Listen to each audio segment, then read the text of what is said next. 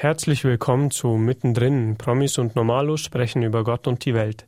Heute im XXL-Format über den halben Abend der Jugend, das heißt bis 21 Uhr. Ich bin Leon Bichler und freue mich, dass ihr heute eingeschaltet habt zu unserer ersten Folge der neuen Reihe zu Theologie vom Fass.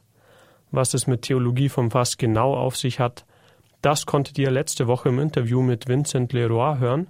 Und falls ihr das Interview verpasst habt, könnt ihr es auch auf unserer Homepage herunterladen oder kostenfrei bestellen unter der Telefonnummer 08328 921 120.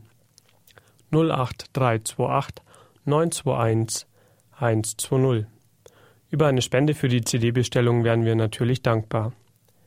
Für alle, die also noch nicht wissen, worum es bei Theologie vom Fass geht, hier noch eine kurze Zusammenfassung. Theologie vom Fass München ist eine junge Apostolatsinitiative, die unter dem Motto steht, wenn die Menschen nicht zur Kirche kommen, dann muss die Kirche eben zu den Menschen kommen.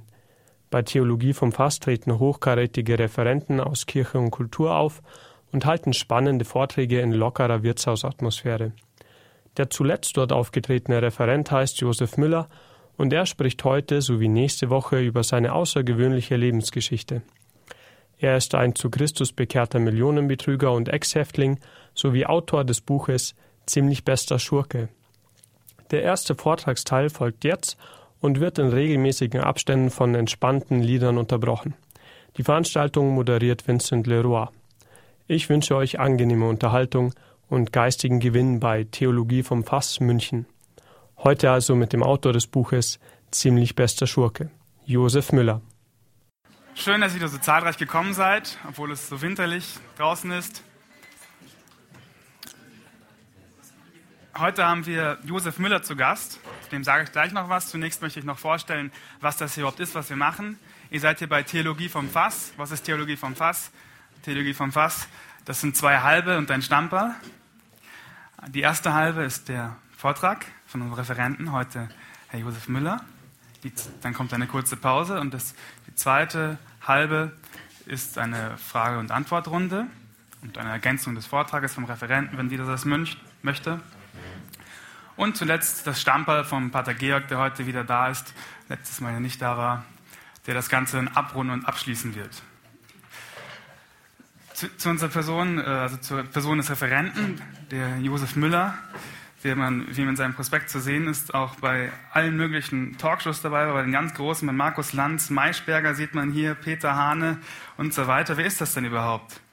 Das ist ein reicher Mann, der alles verlieren musste, um den wahren Reichtum zu finden, so in seiner Broschüre. Also erfolgreicher, erfolgreicher Steuerberater, mehrfacher Millionär, später dann Millionen Betrüger vom FBI durch die Welt gejagt, im Gefängnis und im Gefängnis sich dann bekehrt hat, angefangen hat, Theologie zu studieren und ein ganz neues Leben angefangen hat. Schrieb sein Buch Ziemlich bester Schurke und ist jetzt auf Vortragsreisen unterwegs und heute Abend hier bei uns zur Theologie vom Fass. Lieber Josef. Hallo. Erst einmal guten Abend. Äh, das ist meine dritte Veranstaltung, Theologie vom Fass. Ich bin noch nicht betrunken äh, trotz der Stamperl und vielen Halben. Äh, ich als Nicht-Alkoholiker jetzt seit ein paar Jahren hätte da echt ein Problem, wenn ich jetzt da eine halbe runterzischen würde. Äh, ich freue mich, dass ich endlich, sage ich mal ganz selten, aber hier mal in München sprechen darf. Das ist meine, äh, ich sage mal, wenn ich vom ersten, ersten letzten Jahres spreche, dann ist es meine 126. Veranstaltung auf aller möglichen Bühnen und das kann man nicht als Bühne hier bezeichnen, ebenerdig, aber ich hoffe, ihr seht mich hier oder hört mich zumindest, wenn die Technik funktioniert.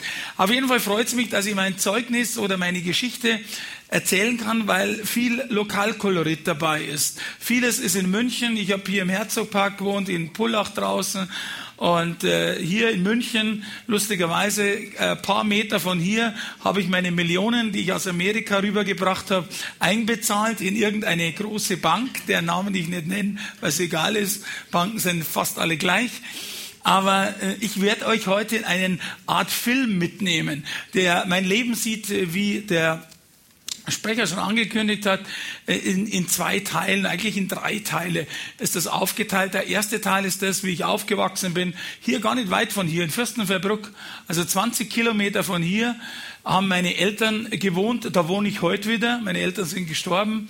Und dann bin ich später, ich hatte dann einen Unfall, das erzähle ich auch gleich. Und dann bin ich später aufgestiegen. Ich hatte in München eine Steuerkanzlei direkt am im Rosental und im Tal, auch nicht weit weg von hier und hatte dort meine Karriere, wie man so schön sagt, begonnen, hatte ein bisschen Glück, bin mit den richtigen Leuten zusammengekommen und war ganz oben. Äh, je weiter ich raufkam, desto ärmer wurde es in mir, desto leerer wurde es in mir, desto mehr habe ich eine Sehnsucht verspürt nach irgendetwas, was mir eigentlich äh, völlig unklar war.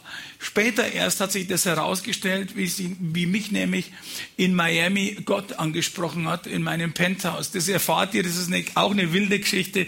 Ich muss jetzt mal, auch wenn ich das das 126. Mal erzähle, ich muss jetzt mal lachen. Gott versteht Spaß und, äh, und wenn du da mittendrin dabei sein darfst und er dich damit meint, dann ist das eine erfüllte Geschichte. Und ich erzähle es jetzt mal, als wäre es das erste Mal. Ähm, dann äh, dann äh, kam es weiter, wie ich einen Abschluss Absturz hatte. Auch dort hat mich Gott aufgefangen. Jesus, der Heilige Geist, war da und hat mir durch die schwierigste Zeit meines Lebens geholfen. Mein Vater war Kriminalkommissar. Also ich muss dazu sagen, an der Erziehung ist es nicht gelegen, dass der einzige Sohn mal später im Gefängnis war. Mein, äh, meine Mutter war OP-Schwester, die hat hier im dritten Orden in München gearbeitet. Und äh, ja, und mein Vater hatte mit 50 Jahren hatte der einen Herzinfarkt. Und ich frage mich heute noch, wie man als Beamter einen Herzinfarkt bekommen kann. Äh, es, mögen vielleicht, äh, es mögen vielleicht andere Zeiten gewesen sein, aber es war mir zum Vorteil, weil mein Vater sich dann selbstständig macht äh, als Handelsvertreter, später als Pensionist und Handelsvertreter hat er gearbeitet, hat er auch ein Problem, gesundheitlich, und dann musste der Sohn her. Und ich war damals 16 Jahre alt, musste meinem Vater helfen und konnte mit einer Sondergenehmigung beim Münchner TÜV den Führerschein machen mit 16 Jahren. Hey, das war toll. Und zwar weiß ich noch, nach der Schule habe meinem Vater geholfen und am Abend bin ich in die Disco. Okay, das war so damals, egal wo, Diskotheken waren so total in. Äh, jeden Abend und speziell Sonnt Samstag, Sonntag. Und äh, ja, auf jeden Fall, kurz vor meinem 18. Lebensjahr ist man auf einer Fahrt von einer Diskothek aus Landsberg nach Fürstenfeldbruck ist mir äh, etwas passiert. Ich hatte so einen Sekundenschlaf. Manche kennen das ja, so Autofahrer, äh, die, die, wenn man zu lang äh, fährt, Übermüdung, sollte man wechseln, Kaffee trinken, rausfahren. Aber mir ging, kam es gleich zu einem Vollcrash. Ich bin mit dem Auto abgeflogen von der Straße und in Bayern sagt man, wie froh, dass ich hier auch in Bayern, ihr mir hier versteht, aber die Leute und Zuhörer von Radio Horeb werden mich auch verstehen. Ich deutsche es gleich ein, wenn der Bayer sagt, ich bin ins Holz gefahren, also in den Wald, okay? Und äh, bin also, der Baum steht heute nimmer, aber, aber das ist schon auch lange her. Ich äh, war bewusstlos. 1973 gab es noch keine Gurte. Die sind erst später, ähm, im Jahr, Ende Jahr 73, sind die erst Pflicht geworden. Und so hat's mich durch das Auto geschleudert. Es war ein Ford Mustang, schon damals ein pfiffiges äh, Teil. Äh, und äh, und äh, ja, auf jeden Fall äh, bin ich da bewusstlos liegen geblieben. Sonntagmorgen um zwei, drei. Vier Stunden später kam ein Autofahrer. Ähm, ich könnte mir vermuten, dass der in Kirch gefahren ist oder so, äh, in Gottesdienst. Auf jeden Fall hat er mich da im Wald liegen sehen, hat die Rettung angerufen und dann kam die Feuerwehr, hat mich rausgeschnitten. Sie haben damals, äh, konnten die, hatten die mich dann ins Fürstenfeldbrucker Kreiskrankenhaus befördert und damals konnte man noch nicht also die haben schnell festgestellt, dass sie eine Rückenmarksverletzung hatte. Und die konnte man in den Kreiskrankenhäusern eigentlich wegen den Nebenwirkungen, die hauptsächlich im Nierenbereich stattfanden, eigentlich äh, äh, nicht heilen. Und da sind die Leute meistens äh, verstorben nach vier, fünf äh, Monaten an Nierenversagen. Außer äh, sie kamen mit einem Helikopter und da hatte ich das Glück dazu in ein Spezialzentrum. Heute gibt es das nächstes Jahr hier in Murnau und das gab es damals noch nicht. Und, ähm, und so kam ich nach Heidelberg mit dem Heli, übrigens mein erster Hubschrauberflug. Und, äh, und, und kam ich nach Heidelberg und ich weiß noch, wie der Professor damals äh, zu mir ins Zimmer kam, heute lebt er nicht mehr, und hat gesagt, Herr Müller, Sie wissen, Sie hatten einen Autounfall. Und äh, wir haben festgestellt, Sie hatten eine Rückenmarksverletzung, eine Querschnittlähmung. Sie werden den Rest Ihres Lebens im Rollstuhl verbringen. Ich wünsche Ihnen einen schönen Tag, auf Wiedersehen. Boah, Hey, come on, mit 17 Jahren. Bei manchen ist das gar nicht so lang her. Also da denkst du dir, du hebst die Welt aus den Angeln und du machst richtig was und was das Leben noch bringt. Und da sagt der Typ zu mir, äh, ich sitze im Rollstuhl. Also irgendwie haben wir gedacht, der muss mich nicht meinen. Gell? Und äh, ich habe allerdings etwas gehabt in mir, äh, manche zerbrechen da dran oder sehen da nur die negativen Sachen. Ich habe mir einfach erkundigt, kann man äh, wissenschaftlich, kann man da was tun dazu? Und es ist so eine Rückenmarksverletzung. Äh, wir haben im, in der Wirbelsäule einen Knochen und innen drinnen ist es eben ein Rückenmark, das ist wie so ein Gelee. Da kann man nicht gelb zu gelb kabeln und blau zu blau. Das kann man halt heute, ich sag mal ganz einfach, nur nicht Flicken zusammenbringen. Und damals hat man gesagt, in fünf Jahren kann man es. Und jetzt sind 41 Jahre vorbei und man kann es immer noch nicht. Die Leute, Wissenschaft äh, forscht in der Stammzellenforschung, aber es ist noch kein so ein Durchbruch passiert, dass jetzt äh, Leute äh, frisch verletzt oder wie auch immer da aufstehen können. Naja, aber das hat mir nichts ausgemacht. Ich habe mir gedacht, die Dinge, die du nicht ändern kannst, die kannst du nicht ändern. Und ich komme mit dem Kopf durch die Wand äh, äh, sausen oder fahren, wie auch immer, da passiert auch noch nichts. Also habe ich mich mit dem mehr beschäftigt, was ich kann. Damals konnte man Sport machen, schwimmen, Bogen schießen und alle möglichen Sachen. Äh, das war für mich eine gute Aussicht, äh, ein Leben vielleicht anders zu beginnen. Es ändern sich manche Dinge. Aber äh, ich habe später auch einen Bungee-Jumping-Sprung gemacht. Der Rollstuhl war allerdings unten. Und und habe eine Pilotenlizenz gemacht im Rollstuhl, so eine PPL, in, nicht in Deutschland, weil da hat's einfach, da war die Behinderung meistens, habe ich festgestellt, sind die Behinderungen im Kopf. Das kann man nicht, das geht nicht und warum der im Rollstuhl? Ich kann in den meisten Diskotheken auch nur so erinnern, da haben die gesagt, da ist total voll, da kommst du nie rein. Also wenn ich mit meinem Rollstuhl da ein bisschen hingefahren bin, denen da Schienbein, dann sind die alle auseinandergesprungen. Also da hatte ich immer einen Platz, okay? Im Theater habe ich, auch wenn das Theater überfüllt war, hier, ich habe immer einen Platz dabei gehabt, habe ich gesagt. Gell? Und äh, also das hat schon manche Vorteile. Ich habe das irgendwie, äh, ich sage wirklich humorvoll gesehen. Und wenn ich das beschreiben kann in einem Satz, ich habe zehn Jahre auf einen Frust gewartet und als der nicht kam, habe ich aufgehört zu warten, okay? Auf einen Frust, dass ich im Rollstuhl sitze. Und damals konnte ich schon, ich habe äh, mittlere Reife damals gehabt, konnte ich äh, die Lehre anfangen. Damals konnte man noch Steuerberater werden ohne Hochschulabschluss und äh, konnte ich über die Lehrzeit und Gehilfenzeit Steuerberater werden. Und meine erste Steuerkanzlei war in Fürstenfeldbruck im Haus meiner Eltern. Die zweite mit einem Wirtschaftsprüfer, eine Wirtschaftsprüfungsgesellschaft in Starnberg. Die dritte in München, auch nicht weit entfernt, im Rosental und im Tal äh, in der Mitte, nicht weit vom Marienplatz entfernt. Und die vierte war die Steuerkanzlei in Wittenberg zwischen Leipzig und Berlin, gleich nach der Wende. Und so hatte ich vier Steuerkanzleien, 50 Mitarbeiter, eine nette Freundin, die hieß Christel, ähm, ja, in Bayern. Und äh, da hatte ich, äh, hatte eine nette Freundin äh, und hatte ein tolles Auto. Und als Münchner, wenn man ein bisschen was auf sich hält, äh, damals, vielleicht ist es heute auch so, hat man ein Haus am Gardasee und ein Boot am Gardasee, ein kleines. Und in Bayern sagt man eigentlich, der hat's geschafft, okay? Und für die Zuhörer, die jetzt beim Radio Horeb ein bisschen nördlicher kommen, dann können sie sich das wahrscheinlich eindeutschen, was geschafft heißt. Man hat es halt geschafft, okay? Also man hat, man hat etwas erreicht, könnte man das so sagen. Lacht sie nicht, sonst wird es rausgeschnitten. Also. Die amüsierten Gäste von Theologie vom Fass schneiden wir natürlich nicht heraus.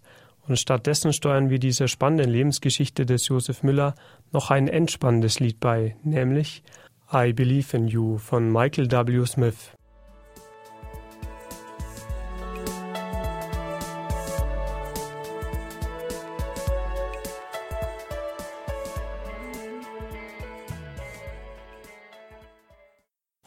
Willkommen zurück bei Mittendrin XXL auf Radio Horeb. Heute mit Josef Müller, dem bekehrten Millionenbetrüger und Autor des Buches Ziemlich bester Schurke, der bei Theologie vom Fass in München gesprochen hat. Viel Vergnügen beim weiteren Vortrag zu seiner außergewöhnlichen Lebensgeschichte. Äh, ihr kennt doch einen Vorsitzenden eines bayerischen Fußballvereins, der öfters jetzt in den Medien ist, okay? Kennt man in der Schweiz und in Norddeutschland und überall. Und ich kann nichts sagen gegen, oder über Hönes, über Uli Hönes. Ich kenne ihn persönlich. Aber der hat ja auch eigentlich alles, was er erreicht, äh, erreichen wollte. Er hat die Millionen oder hat Millionen, hat äh, ein tolles Haus, bei dem ich selber war, am, am, am Tegernsee, tolle Familie und alles, da passt alles. Und der hat so viel Geld, würde ich mal sagen, das können seine Kinder oder seine Enkelkinder nicht ausgeben. Wobei ich da immer vorsichtig bin, weil es heißt ja immer, dass die Kinder und Enkelkinder spätestens das durchbringen, was der Opa in Speise seines Angesichts, okay. Aber ich will sagen, äh, warum muss der den deutschen Staat, die Frage stellt sich doch, um äh, so viel Geld oder um Geld betrügen oder um Geld hinterziehen, wie auch immer. Und genauso passiert es mit mir. Nämlich je mehr, das ist ungefähr, wenn du, wenn du, wenn du Salzwasser trinkst, je mehr du trinkst, desto durstiger wirst du. Und genauso ist es bei mir. Je mehr mehr ich Geld hatte, umso hungriger wurde ich nach Geld. Mich packte die Gier. Und das ist etwas, was total irre ist. Es gibt so einen Spruch, der heißt, Gier frisst Hirn. Der kann von mir kommen. Ist er aber nicht. Aber das setzt eben alles aus. Wenn du Geld haben willst und willst Macht und willst äh, äh mehr haben, das passiert meistens dann, wenn du schon was hast, okay? Und, äh, und das habe ich oft später auch erlebt, was ich euch noch erzähle. Auf jeden Fall war es zu dieser Zeit, wollte ich immer mehr haben. Und da ist mir Bruce begegnet. Und ich muss die Bruce-Story ein bisschen kürzer fassen, aber die ist so interessant, weil wenn man Josef Müller heißt, manche sagen, der Name ist echt austauschbar, aber so ein einfacher Name, okay, da kann sich jeder drin sehen.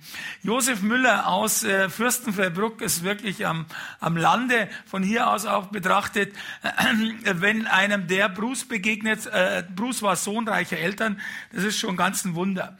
Und äh, die äh, folgendes Problem war mit Bruce. Bruce hat, die Eltern hatten eine Marina, eine Werft am Intracoastal, das ist fast am Wasser äh, in Miami. Und die wollten ihrem Sohn äh, praktisch dem Bruce die Erbschaft vorauszahlen. Weil da gab es schon ein Erbschaftssteuergesetz, ähnlich wie bei uns, dass die Dinge mit zehn Jahren zusammengezählt werden. Und da haben die mich gefragt, ob ich dem Bruce nicht helfen könnte. Das Geld, er wollte es in Europa anlegen oder in Deutschland. Und ob ich ihm nicht helfen könnte, das Geld hier anzulegen. Ja, ich habe mir damals gedacht, mein, um welchen Betrag handelt es sich denn? Und dann haben die gesagt, um Millionen. Und meine Provision war auch nicht schlecht. Und dann habe ich mir gedacht, das gehört schon zum Randgebiet eines Steuerberaters, okay? Und dann äh, gab es damals, äh, manche wissen das, manche vielleicht gehört, da gab es so eine äh, Filmserie im Fernsehen, Miami Vice, okay?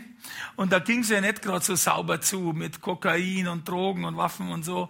Und da habe ich mir gedacht, äh, als Steuerberater kannst du dir da nichts leisten und bin da selber rübergeflogen, habe mir es angesehen. Es war genauso, wie es mir beschrieben wurde, äh, Werft, äh, 80, 90 Mitarbeiter, äh, die Eltern, der Bruce und es hat alles gepasst, okay? Und beim Abendessen haben die Eltern mir dasselbe erzählt, dass sie dem Bruce das auszahlen wollen und er will das Geld in Europa anlegen und ob ich ihm nicht helfen wolle. Ähm, dann haben die nur gesagt, so nebenbei, sie sind aber an einem Spielcasino beteiligt und deshalb wäre das Geld in Bar zur Verfügung, okay? Da habe ich mir zuerst nichts dabei gedacht, weil es gibt ja so Transportsysteme. Bloß bei meiner Frage, wie das denn nach Deutschland käme, haben die alle mich angeschaut. Und ich hatte keine Erfahrung in der Richtung, ich habe an einen Koffer gedacht, okay? Bin dann in München hier als allererstes mal in, in, ähm, in das äh, amerikanische Konsulat in der Königinstraße und habe mich da erkundigt, ob ich aus Amerika Gelder ausführen könnte, Bargeld, ohne es zu deklarieren. Äh, was die bejaht hatten, nur beim Einführen ab 9.500 müsste ich es dem Zoll melden. Dann bin ich zum Hauptzollamt München West hier in der Landsberger Straße und die haben auch gesagt, einführen können sie es, nur sie werden Probleme haben beim Einzahlen in die Bank, die werden, ob sie es ihnen annehmen. Aber das war für mich erst einmal das nicht das erste, das wichtigste Problem. Ich bin als erstes einmal in die Münchner Fußgängerzone zu einem Koffergeschäft gegangen und habe mir fünf Hartschalenkoffer gekauft so Samsonite oder andere Marke. Bin dann äh, zur Lufthansa, das war noch der alte Flughafen München-Riem, der Familienbetrieb, sage ich immer, und äh, bin da hin und bei der, der die Stewardess am Boden hat mich schon so dumm angesprochen, weil ein Koffer war mit Kleidung voll fürs Wochenende, wo ich rübergeflogen bin. Und vier waren leer. Und die Stewardess oder die vom Boden hat mich gefragt, ob es denn in Amerika keine Koffer gäbe weil ich da die Koffer rüber befördert habe. Und äh, da habe ich schon, äh, ich weiß nicht, was ich dir erzählt habe, auf jeden Fall bin ich dann rübergeflogen. Es war einem Freitagmittag. Und äh, Sonntag um 18 Uhr ging der Flieger von Miami International nach München-Riem. Und Freitag ist gar nichts passiert. Am Samstag hat mich der Bruce abgeholt. Wir sind zum Mittagessen gegangen. Danach haben wir so puerto-ricanische Freunde getroffen. Die haben dann getanzt und so lateinamerikanische Tänze, Merengue, Salsa und alles mögliche. Und ich habe mir gedacht, ich bin ja nicht aus, aus Fun- und Spaßgründen hier. Aber am Samstag ist auch nichts passiert. Erst am Sonntagmittag, also ein paar Stunden vom Abflug, bittet er mich in sein Apartment äh, und äh, baut die ein, mein äh, Koffer mit den Kleidungsgeschichten haben, haben wir schon zum Flughafen befördert und äh, leert, äh, öffnet diese vier Koffer und sind da diese vier leeren Koffer von mir geöffnet am Wohnzimmer. Und habe mir gedacht, jetzt bist du gespannt, was jetzt da passiert der ist ins Schlafzimmer rüber und hat im Schlafzimmer eine Kiste, der kam kurzer Zeit, hat eine Kiste mit rüber befördert, so eine schwere Holzkiste hinter sich nachgezogen. Ich habe mir gedacht, wie im Film, wie bei Stevenson, die Schatzkiste. So hat die ausgeschaut, bemalt mit so einem Deckel. Also ich kann mir das so richtig vorstellen. Und er macht den Deckel auf, den Holzdeckel, und ich schaue da rein. Und ich habe mir gedacht, äh, entweder einer schreit jetzt vor sich Kamera oder, oder, oder ich wache jetzt auf aus einem Traum. Lauter Dollarnoten. Die waren so gebündelt. Und zwar bei uns hat man in, in Deutschland so einen Einweggummi, der so rötlich ist. Und das war auch scheinbar so ein Einweggummi, der war weiß. Und da war lauter so mit so einer Gummi gebündelte Dollarnoten in weiß. Das mussten Millionen gewesen sein. Und ich habe da echt meinen Mund nicht mehr zugebracht, weil ich weiß nicht, ob ihr sowas vorstellen könnt, wenn man das Anblick sieht. Ähm, und der Bruce hat da seit Seelenruhe begonnen begonnen, einfach die Bündel in meine Koffer reinzuschichten, als ob es sich um Bananen handelt, okay? Und er macht die Koffer voll und wie er die voll gehabt hat, äh, übrigens, äh, ich wurde mal gefragt in einem Vortrag, was, was in einem Koffer reinpasst, also ungefähr eine Million Dollar. Und wie die voll waren, lagen vier Millionen Dollar Bargeld in meinen Koffern und in der Schatzkiste, wie ich sie nenne, waren noch ein paar Bündel drinnen. Und als Steuerberater, ich weiß nicht, ob das so einem liegt, da lernst du einfach gründlich zu arbeiten. Okay? Und, äh, und dann habe ich mir gedacht, das musst du auch noch mitnehmen. Jetzt sitze ich auf so einem schwarzen Sitzkissen. Das sind so Luftkissen. Äh, äh, Kissen. und dann habe ich so einen Zipfelschluss aufgemacht, habe ein bisschen Luft abgelassen und die restlichen Bündel da noch reingestopft. Okay? Zugemacht und dann war der Rest mal entsorgt hier in der Kiste hier. Und dann sage ich zu dem Bruce, ich kann zwar ausführen die Dinge ohne Probleme, aber wenn die der Zöllner aufmacht, dann sieht man sofort am Boden ja, also wenn der aufmacht, dann fallen einem gleich die Geldbündel entgegen. Und er soll doch mal in sein Bad gehen und so einfach mal ein paar Handtücher holen, damit er das abdecken kann. Dann geht er ins Bad und kommt gleich wieder raus und sagt, na, also von meinen Handtüchern, die brauche ich alle, bekommst du gar nichts.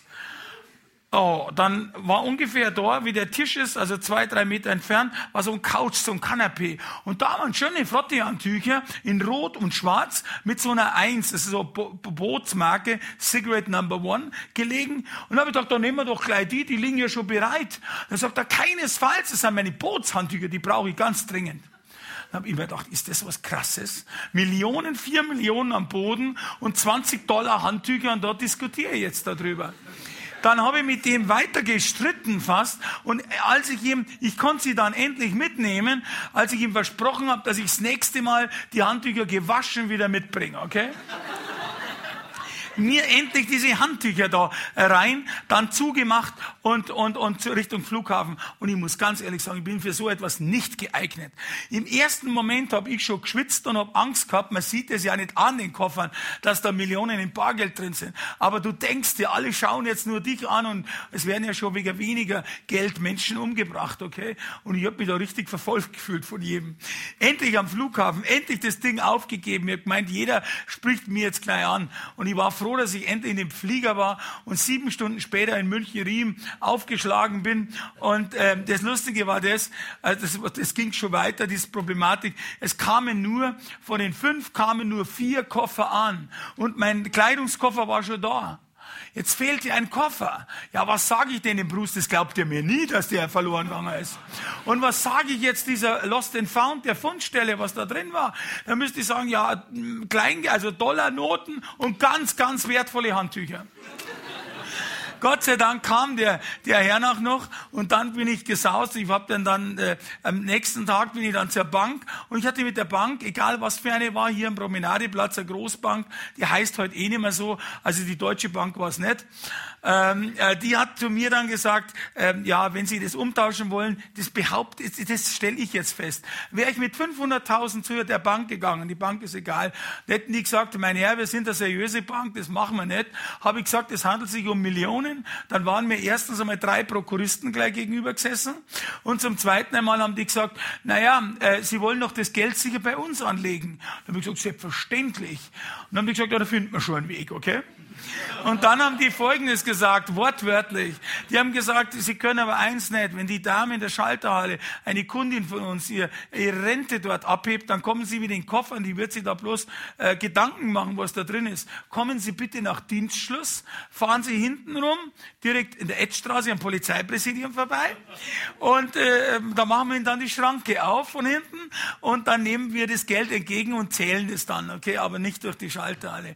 Na, na, ihr müsst ja mal vorstellen, ich habe ja nichts äh, Falsches gemacht. Das war ja äh, Ding. Bloß die Leute haben natürlich gesagt, also Vorsicht und hintenrum. Und da habe ich mir schon Gedanken gemacht. Um es kurz zu machen, vier Tage später hatte ich einen Kontoauszug wie ich, aber ich meine, große Zahlen waren mir nicht fremd, aber als Josef Müller, Steuerberater, vier Millionen Dollar auf meinem Girokonto. Wow.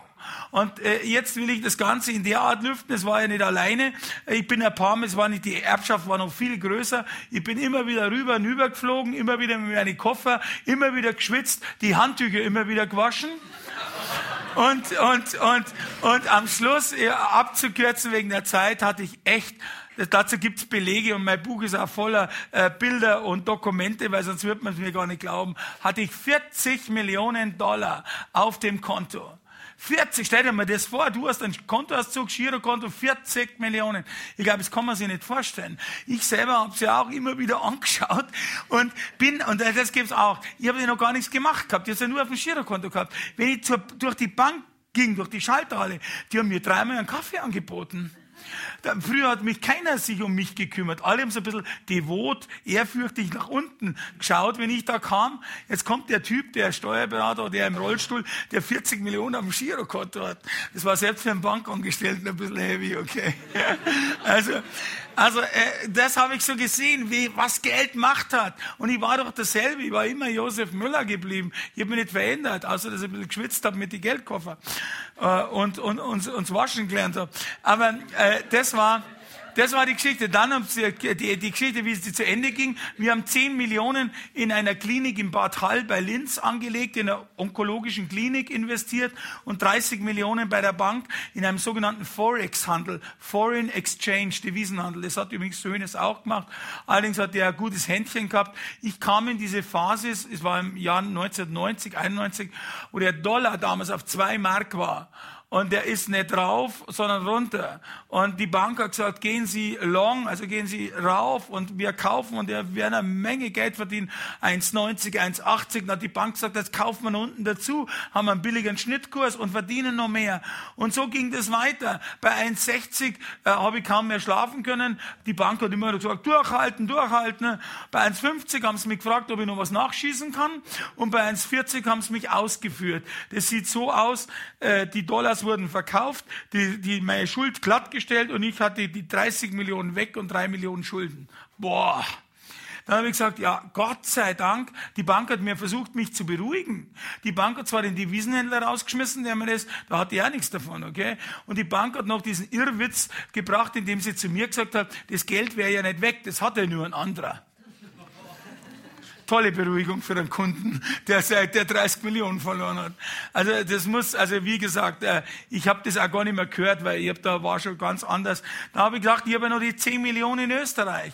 Und dann macht diese Klinik pleite in Österreich. Und der Geschäftsführer ist dann noch mit dem Geld abgehauen. Und jetzt musst du dir vorstellen, jetzt bin ich 40 Millionen los und schuldete dem Bruce. Und jetzt ging es bei ihm weiter auf der drüberen Seite. Das habe ich später echt durch das FBI erfahren, äh, dass seine Eltern, die mir da vorgestellt waren, das waren bezahlte Schauspieler. Bruce war ein gesuchter Verbrecher in Amerika, gesichtsoperiert, hieß gar nicht Bruce und war auf der, auf der äh, Liste der zehn gesuchtesten Verbrecher Amerikas. Und die lernt Josef Müller im Rollstuhl aus Fürstenfeldbruck kennen, okay? Die Gelder waren natürlich auch nicht aus dem Spielcasino, sondern das habe ich erfahren, die hatten eine Transportflotte, die haben mit Schnellbooten Waffen und Drogen durch die Karibik befördert. Und darum wahrscheinlich die Werft, weil da werden sie es halt Sonntag oder, nicht, Entschuldigung, Sonntag, da werden sie halt nachts entgegengenommen haben, okay? Und jetzt schuldete ich 40 Millionen einem Drogen- und Waffenkartell. Und mit, da hatte ich echt Todesangst. Weil wie ich versucht habe, am Telefon des Bruce so scheibchenweise beizubringen, dass da vielleicht ein bisschen was von seinem Geld nicht da wäre. Da hat er mir das kleine, es sind Damen hier, also, oder Mädels, oder nennt's wie's wollt, also, der hat mir das kleine Wort, das mit F beginnt, Englisch, und mit K aufhört. Das hat er ungefähr 30 Mal entgegengeschmissen. Und er hat gesagt, Josef, wenn du Gelder von mir veruntreut, verschmissen, verloren oder verspekuliert hast, dann bist du jetzt schon ein toter Mann. Ich schicke dir einen rüber aus Puerto Rico, bis die merken, dass du tot bist, ist er schon längst wieder in, in, äh, in Amerika. So beginnt mein Buch mit Todesangst. Und ich bin hier über die Maximilianstraße in einen Stau gekommen und ich habe einen neben mir gesehen und habe immer gemeint, das ist ein Killer, weil der hat seine Zeitung neben sich gehabt auf dem Beifahrer und immer, er greift da drunter und macht plopp plopp und weg bist du. So, der da bekam Geld, eine ganz andere Geschichte, von wegen ich investiere da ein bisschen was von Bruce in Deutschland. Ihr hört Josef Müller aus der Veranstaltung Theologie vom Fass in München. Gleich erzählt er euch mehr über sein altes Leben, das hauptsächlich an Reichtum und Erfolg ausgerichtet war und ihn dennoch nicht wirklich glücklich gemacht hat. Jetzt aber zunächst für euch das Lied Halb so schlimm von der Gruppe Nachtwind aus deren Album Audio Cocktail.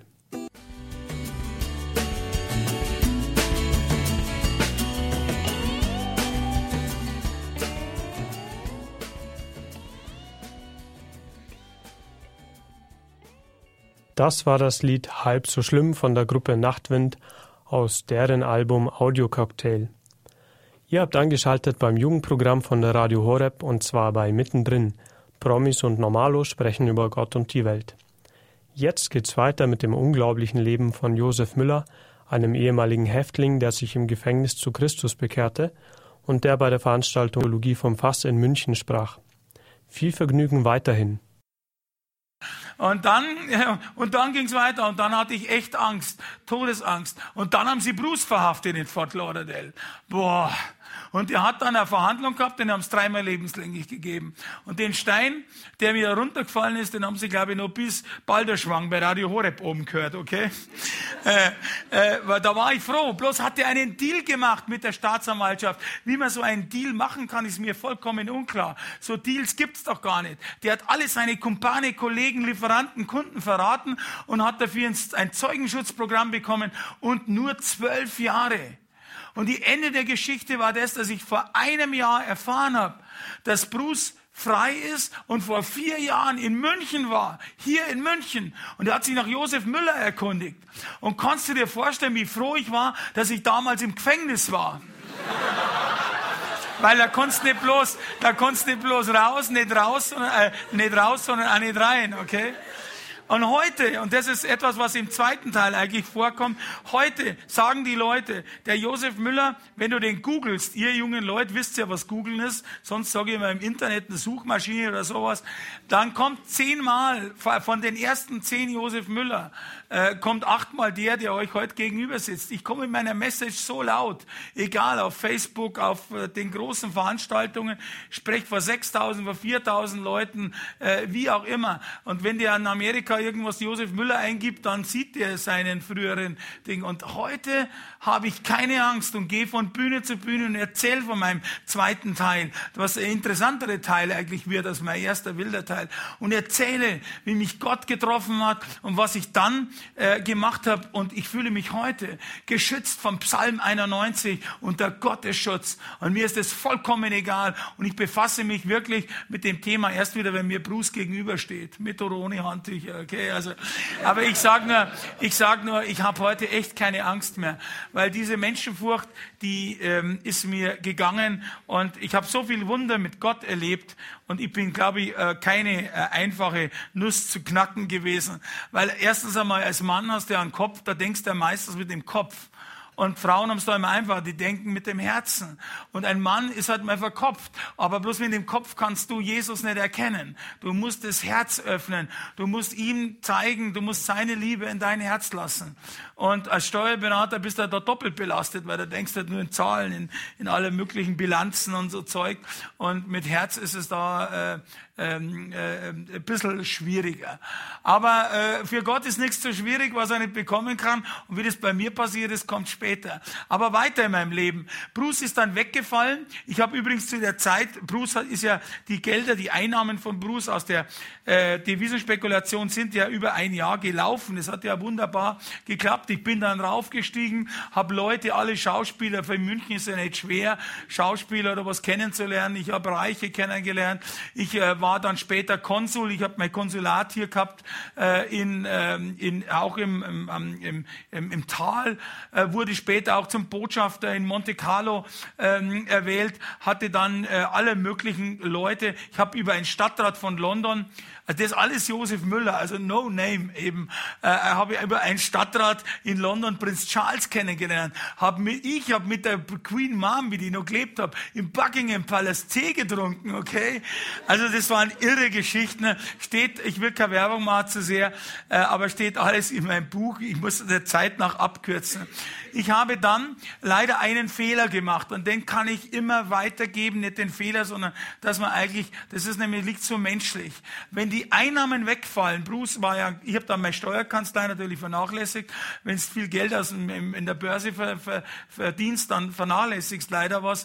Und ähm, habe dann später bin in einem riesen Level aufgestiegen, bin äh, mit einer Entourage, könnte man sagen, also mit Bodyguard, mit äh, Fahrer und ich fahre zwar selber Auto, aber als Konsul muss man halt gefahren werden. Und also lauter so Sachen bin ich halt mitgeschwommen bei den Schönen und Reichen. Im P1, wenn ich da eingebrochen bin, das war immer eine Riesenshow mit roter Kortel, hat der Michi Käfer ein Müllerser Reich abgesteckt, okay?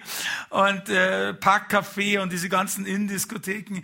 Äh, bin dann eigentlich überall rumgereist und so. Aber ähm, äh, wie meine Geldeinnahmen, meine Geldquelle vom Bruce versiegt ist, dann hätte ich natürlich meine ganzen Autos, ich hatte mal zehn Autos, dekadent ohne Ende, einen, einen, einen schwarzen Rolls-Royce mit einem weißen Fahrer, einen weißen Rolls-Royce mit einem schwarzen Fahrer.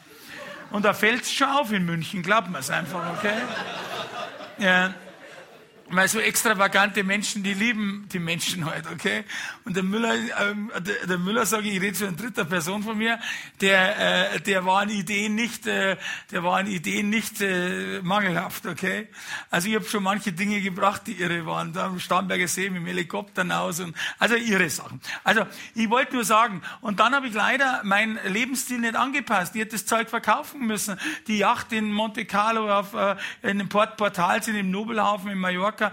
Ich hätte das Zeug verkaufen müssen und hätte mich wieder bescheidener organisieren müssen. Aber nein, viele Menschen kennst du ja, wenn, wenn, man sieht es ja auch, ich will das nicht sagen, bei vielen Arbeitslosen, dann zeigen sie sich, dann kaufen sie das großen Flatscreen oder ein neuestes Handy oder irgendwas, dann wird erst recht gezeigt, wie gut es einem geht. Äh, und, äh, und da muss man eigentlich anpassen. Wenn die Einnahmen runtergehen, dann müssen die Ausgaben mal runtergehen. Und ich habe es kompensiert, indem ich mir Gelder von Mandanten geliehen habe. Und das war ein großer Blödsinn. Ich hatte zwar noch andere Firmen und alles Mögliche. Ich habe in München Immobilienfirmen, äh, äh, Autovermietung, alles Mögliche gehabt ähm, äh, und zugleich geführt. Mir war das irgendwie so äh, gelegen, das alles zu managen. Aber äh, Herz und Seele war ich Steuerberater. Trotzdem äh, ist mir Folgendes passiert dass ich äh, mir eben Dummheit von Geldern von Mandanten geliehen habe und wie es einmal in die Millionen ging, wusste ich, jetzt kann ich es nicht mehr zurückzahlen. Und da habe ich das schlechte Gewissen so gepackt. Dann bin ich zu meinem Anwalt, habe den gepackt und bin zur Staatsanwaltschaft gegangen, hier in der Arnulfstraße und habe mich selber angezeigt. Dann gab es eine Riesenverhandlung, die Mandanten waren enttäuscht, es war eine Riesenzirkus, aber mir war alles recht. Hauptsache raus aus dem Ding, dass ich da klar einen Tisch gemacht habe. Verurteilung vier Jahre, vier Monate, aber ich musste musste nie ins Gefängnis, weil ich war dann für die Haftung fähig. Und das ist, hat einen Vor- und Nachteil. Der Vorteil ist, du musst nicht ins Gefängnis. Der Nachteil, du lernst nicht draus, okay?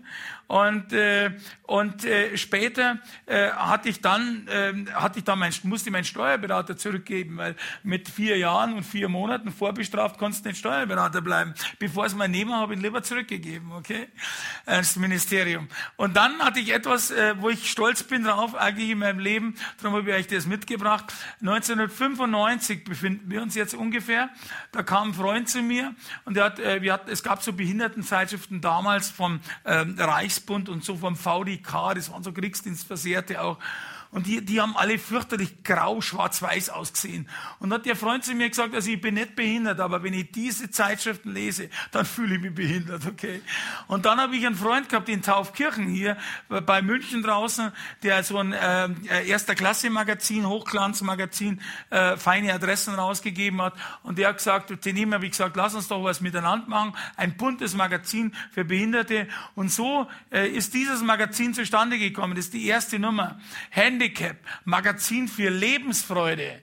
Ein bisschen krass, aber trotzdem bunt. Und damals, da war der Schäuble noch drin. Schaut mal, wie jung der noch, da haben die Vorderen sehen das noch, wie jung der noch war damals. Das war 95, okay? Man hat nie gewusst, was aus dem nochmal wird. Also auf jeden Fall, äh, das war so die Zeit und dieses Magazin war positiv, raus aus dem Abseits. Es war bunt mit Handys, mit das Interessante zum Beispiel in der ersten Nummer München Haxen und Weißbier, okay? München behindertengerecht. Das hat es noch gar nicht gegeben so in der tollen Aufmachung und so. Und das zum Beispiel war eine der weiteren Nummern. Das ist ein Rollstuhlfahrer auf einem äh, Wasser, Wassermonokok am Starnberger See. Äh, ihr seht, wie aktuell diese ganzen Dinge da sind hier von, von München aus am Starnberger See. Und das hat die Leute halt Mut gemacht. Und ich habe es dann nach drei Jahren aufgegeben, weil mein Verleger wollte nicht mehr mitmachen. Und äh, da sage ich jetzt nichts mehr dazu, aber wir haben es dann verkauft. Aber durch diesen Anstoß äh, ist heute, das ist die aktuelle Nummer von Handicap, okay, die mir nicht mehr gehört. Aber heute ist das die führende deutsche Behindertenzeitschrift. Und die kam von Josef Müller. Und da bin ich heute stolz drauf dass ich da was gemacht habe im Bereich, im Social-Bereich, äh, wird man heute sagen, äh, eben für andere, heute heißt es immer für Lebensfreude, sondern das Magazin für Lebensqualität, okay? Also das war so damals diese Zeit. Da wurde übrigens äh, von, sogar vom Ministerpräsident Stoiber im Kaisersaal der Residenz ausgezeichnet. Heute ist mir das wurscht, äh, egal. Und, äh, und äh, aber das war halt so damals. Also, ich habe alle möglichen Auszeichnungen bekommen von irgendwelchen Leuten. Das ist äh, mir heute eher, äh, ich will nicht sagen unangenehm, aber es interessiert mich halt nicht. Und heute habe ich einen Button dran, das ist der einzige, das ist von Radio Horeb. Das hat aber nichts jetzt hier mit Werbung zu tun, sondern den trage ich einfach. Gleich geht's weiter mit Josef Müller, dem bekehrten Ex-Häftling und Autor des Buches Ziemlich bester Schurke. Zuvor noch für euch der Song Create in Me a Clean Heart von Martin Smith. Gute Entspannung wünscht Radio Horeb.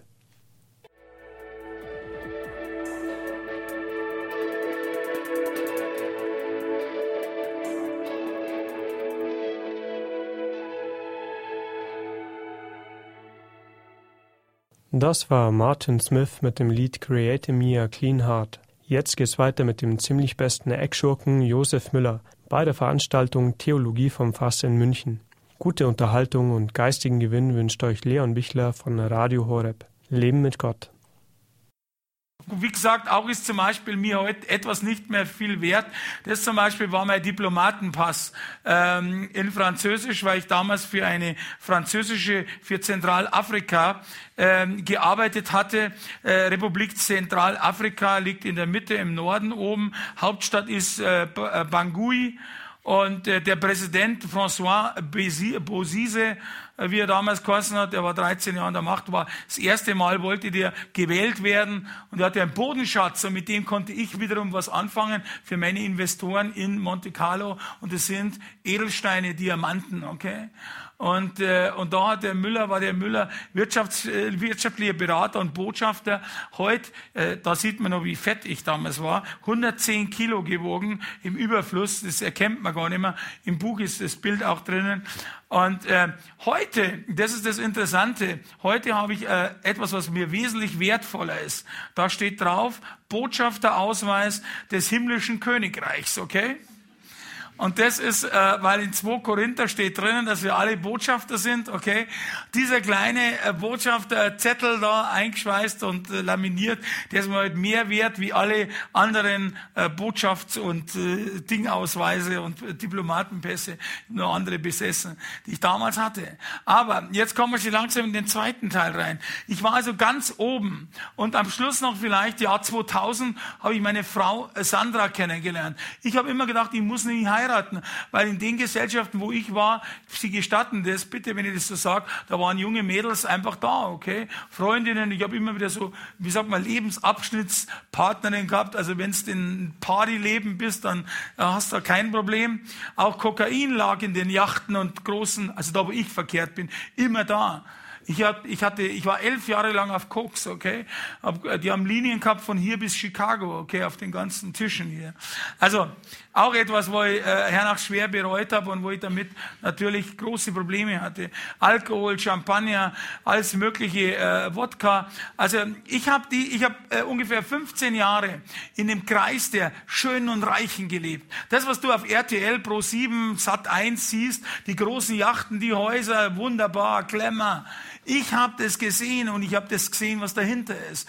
Glaubt mir eins, die Menschen, die normal sind, ich setze mal euch so ein und mich auch heute, äh, bei denen geht's nicht so wild zu, da wird nicht so gelogen, betrogen, gezogen ohne Ende. Da will jeder der Beste sein mit allen Mitteln, okay? Ich habe Leute erlebt, die sich gegenseitig Killer an den, äh, an den Kragen gejagt haben, nur um Geld. Das habe ich alles gesehen und äh, äh, ich muss sagen, ganz ehrlich, äh, äh, wenn einer glaubt, mit Geld und mit viel Geld oder Lottogewinn könnte sein Problem lösen, da sollte er sich mit mir unterhalten. Da fangen die Probleme erst an, okay?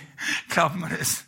Also so Dinge, das habe ich gesehen und war damals eben am Zenit meiner Dekadenz und habe damals eben Sandra äh, geheiratet. Äh, ich, wie gesagt, ich habe so eine Einstellung gehabt, Heirat ist ja nicht äh, Entscheidung für eine Frau, sondern gegen eine Million andere Hübsche okay? Und ja, so habe ich gedacht, bis Sandra kam, da war alles weg.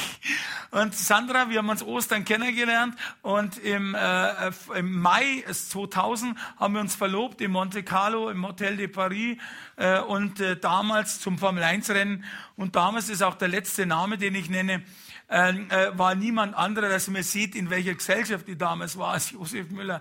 Niemand anderer war damals äh, Verlobungszeuge als Sylvester Stallone, okay?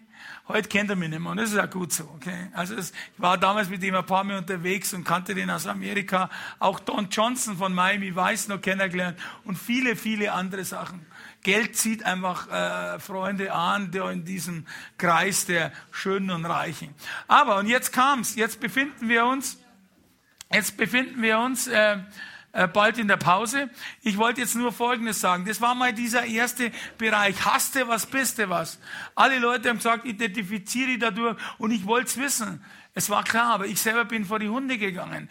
Keiner hat sich interessiert für den Josef, für den Josef selber. Nur für die Kohle, nur für die Yachten, für das Luxusleben, für den Glamour. Das, was um mich rum war, die Bodyguards, das Zeug. Aber mir selber, wie es mir ging, hat keinen interessiert. Das war ja wirklich nur Nebensache. So geht es manchen anderen auch, gerade in diesem Bereich. Und ähm, äh, im Jahr 2004 ist mir Folgendes passiert. Da habe ich jemand, äh, einen anderen Freund kennengelernt, der mir gezeigt hat, wie man Geld, jetzt lacht's nicht, an der Börse macht, okay? Und da habe ich gesagt, da habe ich schon mit 30 Millionen verloren, also besser gesagt 33. Und, äh, und es ging aber um einen anderen Handel, es ging um einen DAX Future, auch ein sehr gewagtes Produkt, den kann ich niemandem empfehlen, aber ich habe nur mein eigenes Geld gehandelt. Und da habe ich echte 10% gemacht, aber nicht im Jahr, sondern im Monat.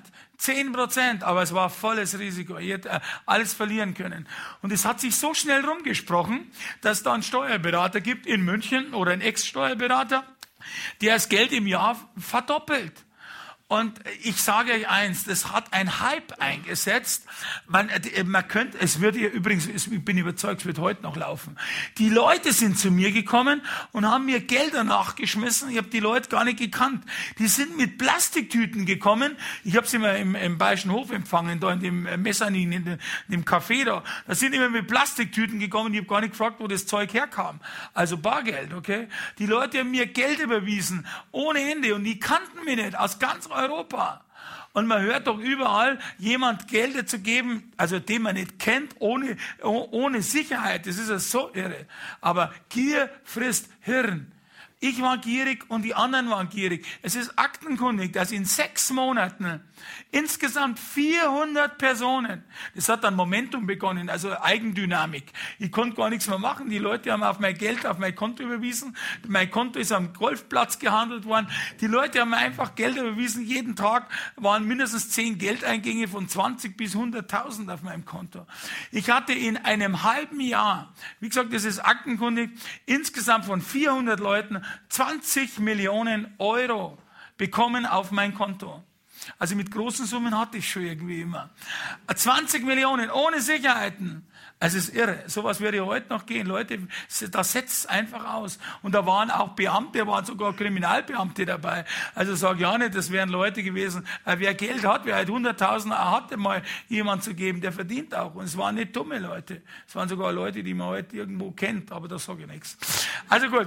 Das heißt, äh, jetzt kam folgender Umstand. Ich habe dieses Geld gehandelt von zu Hause, also vom Computer aus, hatte mehrere Bildschirme da äh, an der Börse gehandelt und plötzlich eines Tages kam ich nicht mehr an das Konto, an dieses Treuhandkonto, das ich verwaltet hatte, wo die 20 Millionen drauf waren.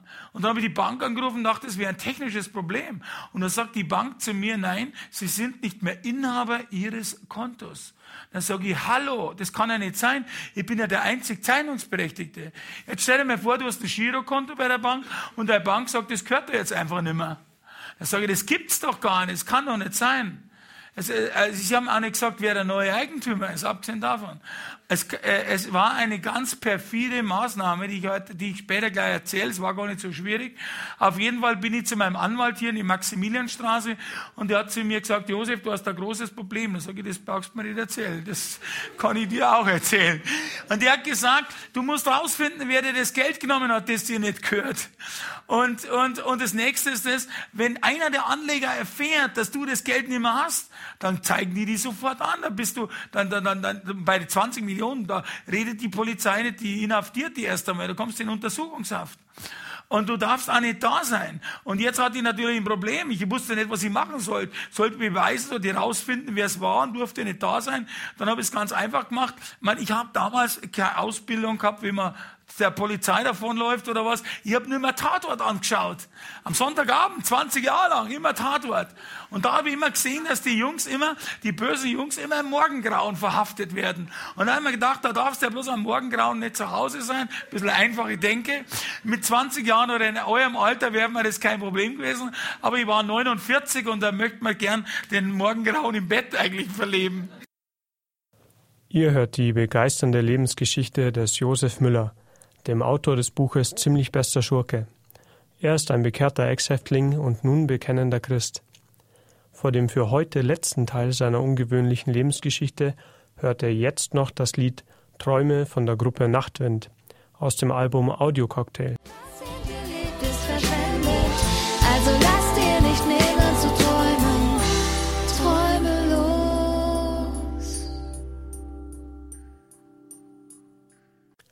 Willkommen zurück bei Mittendrin XXL auf Radio Horeb.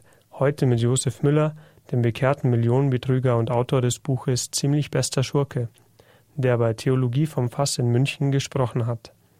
Letzte Woche war bei uns ein ausführliches Interview zu sämtlichen Informationen über Theologie vom Fass zu hören. Bei Interesse an mehr Informationen zu dieser Veranstaltung könnt ihr es auf unserer Homepage als Podcast herunterladen oder ihr ordert die Sendung ganz einfach bei unserem CD-Dienst unter der Telefonnummer 08328 921 120 08328 921 120. Und jetzt noch viel Vergnügen beim für heute letzten Teil des Vortrages vom ziemlich besten Eckschurken, Josef Müller. Jetzt habe ich mir Folgendes überlegt. Also bitte, ich denke immer einfach, ich bin nach Wien, habe in Wien mich am großen Hotel im äh, äh, äh, Anna Grand Hotel am Burgring mich eingemietet und bin mit einem großen bayerischen Auto, äh, egal was für eins ist, äh, mit einem großen bayerischen Nobelwagen äh, jeden Tag nach dem Frühstück nach München gefahren. Dreieinhalb Stunden Vollgas gegeben und bin äh, da nach München, habe hier die Gelder entgegengenommen, habe gehandelt und bin dann wieder nach Wien. Am Abend war ich wieder in Wien. Und ich habe das, ist, wir befinden uns jetzt im August, September 2004. Mir, mir hat im Autofahren klassische Musik angehört, Börsenkurse. Mir hat das richtig Spaß gemacht. Ein Monat äh, ist das Ganze passiert. Dann ruft mich auf der Fahrt von Wien nach München meine Frau an. Zugleich Leute sind am Handy in der zweiten Leitung mein Anwalt. Meine Frau hat gesagt, jetzt sind Sie da. Und ich habe das ganz vergessen. Sag ich, wer ist denn da? Dann sagt meine Frau Sandra, sagt, ja, äh, die Polizei und einen Krankenwagen haben sie auch gleich mitgenommen zum Verhaften, okay? Dann habe ich gesagt, ja, wann, wann, wann sind Sie gekommen? Und jetzt muss ich schmunzeln, im Morgengrauen, okay? Also ich will keine Werbung für Tatort machen. Es war halt, es hat halt passt, okay? Auf jeden Fall bin ich dann auf Flucht gegangen. Ich will es abkürzen, da habe ich die Ackererfahrung, aber das war ganz lustig. Ähm, ich bin dann, ich hatte, ich bin dann über London, Wien, also na, äh, Wien, London, New York und dann von New York runter nach Miami mit dem Auto. Also ich, mein, wollte meine Spur äh, ver, verwischen, habe dann gesagt, ich fahre im Hotel, habe gesagt, ich fahre nach Chicago. Und dann habe ich mir eigentlich so eine Stretched Limo gemietet. Und die, die fahrt 20 Stunden von New York nach Miami. Und vorher habe ich mir hier bei WOM, glaube ich, jetzt noch gegeben, aber so gibt's WOM noch, oh, Werbung gemacht, egal, ein anderes äh, Schallplattengeschäft oder CD-Geschäft, sagt man heute ja, oder Musikgeschäft, habe ich mir so ein, so, so Doppel-Zehner Sampler von Spider Murphy gekauft. Und die habe ich dann äh, gebrüllt und 20 Minuten lang mit, äh, 20 Stunden lang mitgesungen auf dem Weg von New York nach Miami im Auto. Und hab mich, und, und jetzt kam der, es war ein Zufall nach dem anderen. Unter anderem habe ich mir im Frühjahr 2004 ohne Gründe ein Penthouse gekauft in Miami, im Norden von Miami auf Williams Island. So eine bewachte Insel mit drei Security Bodyguards, also so, so Schranken und Zeug und, und ich wusste eigentlich gar nicht warum. Es hat mich wirklich gedrängt, dort eine Wohnung zu haben, weil ich bin lieber in Miami im Hotel. Aber trotzdem habe ich mir diese Wohnung gekauft. Der Einzige, der es gewusst hat, war meine Frau, Sandra. Und jetzt konnte ich ja diese Wohnung brauchen, weil ich wollte ja meine Unschuld rausfinden, bin dorthin in mein Penthouse und mir gelang es von Oktober 2004 bis Dezember in zwei Monaten rauszufinden, welche welcher Mist hier abgelaufen ist in der Bank. Nämlich mein bester Freund, der war Anwalt, ist mit einem anderen ähm, Notar vom Viktualienmarkt, der dem es die Notarlizenz gerade wegen Betrügereien genommen haben, der gerade seinen Notar verloren hat, mit einem anderen Anwalt hier in München, haben die einen Plan geschmiedet, und zwar einen Plan geschmiedet, mir das Geld abzunehmen. Und haben einen alten Titel, den ich damals von meinen Mandanten hatte, weil ich ja Geld geschuldet habe, aufgekauft, die Zinsen drauf gerechnet und dann hatten sie einen fast einen Millionenbetrag und damit haben sie mein Konto gepfändet. Eine ganz einfache Sache. Und bei der Bank hat er sich es noch als Notar ausgegeben und als Anwalt, obwohl es beide nicht mehr waren. Und da, haben die, da hat die Bank natürlich gedacht, das wird schon alles in Ordnung sein. Die haben nicht einmal mich angerufen. Und da kam ich drauf und das habe ich geschrieben in einem acht Seiten langen Fax über meine Frau an die Ermittlungsbehörden in München geschickt. Und hätte eigentlich jetzt rüberfliegen können, weil ich habe meine Unschuld bewiesen quasi. Aber im Dezember war es in München, was ich so auf dem Internet mitbekommen habe. In Bayern sagt man saukalt, okay? also etwas kühler. Und, äh, und, und in Amerika, in Miami, hat es 35 Grad gehabt. Und dann haben wir gedacht, jetzt lass die mal ermitteln bis zum Frühjahr und dann fliege ich rüber. Und zwischenzeitlich hat die deutsche Presse natürlich Wind bekommen. Die finden einen Rollstuhlfahrer nicht, die Justiz. Ja, die haben getitelt in der Süddeutschen Zeitung, die Anzeige, oder die Anzeige, die Zeitungsartikel sind in meinem Buch, äh, Deutsch, äh, äh Rollstuhlfahrer, äh, deutscher, na, ähm, äh, äh, Honorarkonsul aus München blamiert die deutsche Justiz. In der Frankfurter stand drin, FAZ, äh, Rollstuhlfahrer, der das Theaterstück des Jahres, äh, Rollstuhlfahrer, der Hauptdarsteller aus München und die verlieren den Komparsen die deutsche Justiz. Jetzt haben die wegen mir, das muss ich mir vorstellen, ich bin ja nicht stolz darauf, aber schmunzeln muss ich schon, hier beim Bayerischen Landeskriminalamt eine 40-köpfige Sondermannschaft gegründet. Such den Müller. Verstehst du? Unglaublich. Also das musst du verdienen. Da kannst du, wenn zwei Flaschen Wodka bei Lidl klaust oder bei Aldi, dann kriegst du sowas nicht, okay? Also das war, da haben sie einen internationalen Haftbefehl erlassen gegenüber mir und haben mich gesucht. Und dann, äh, und dann passierte mir das Folgende. Es war ein, ein Abend im Februar 2005. Ich bin aus meinem, äh, aus meiner, es war im 20. Stock oben, ich äh, radel da, fahr da raus, aus meinem, auf dem Balkon raus und da habe ich so eine schwere Schiebetür aufgemacht, innen die Klimaanlage, außen, das war direkt am Atlantik, die Brise kommt so rein und ich mache diese Tür auf. Schieb die auf und gehe da vor und schau da runter. Und dort unten sehe ich die Palmen. Und das ist so, die amerikanischen, äh, wie sagt man, äh, Penthäuser haben so, oder Apartmenthäuser haben so Vorfahrten vor der Concierge unten und da sind meistens immer so Palmen, so ein Rondell mit Palmen. Und ich sehe das und plötzlich packte mich etwas, nämlich so richtiger Suizidgedanke, so, ein, so, ein, so ein Setz dein Leben ein Ende Gedanke. So, so richtige, äh, äh, so, ich weiß auch nicht warum. Und da habe ich mir überlegt, wie ich jetzt da, ohne Grund, mir ging's ja nicht schlecht, äh, wie ich jetzt da über die Brüstung im Rollstuhl drüber mich lasse, hebe, dass ich da runterfliege. Ich wollte meinem Leben ein Ende setzen, völlig grundlos. Und dann passierte etwas Unglaubliches. Und das erzähle ich euch jetzt nach der Pause, okay? Danke euch. Danke. Das war auch schon der erste Teil der spannenden Lebensgeschichte von Josef Müller, dem zu Christus bekehrten Millionenbetrüger und Autor des Buches Ziemlich bester Schurke. Er sprach heute in der aktuellen Reihe Theologie vom Fass München hauptsächlich über sein früheres kriminelles Leben und nächste Woche ab 19.45 Uhr erwartet euch der zweite und wie Herr Müller selbst sagt, der noch weitaus spannendere Teil seines Lebens, nämlich seine Bekehrungsgeschichte. Also verpasst dieses Highlight auf keinen Fall und seid wieder dabei, wenn es heißt, mittendrin, Promis und Normalos sprechen über Gott und die Welt. Für heute verabschiedet sich von euch euer Leon Bichler.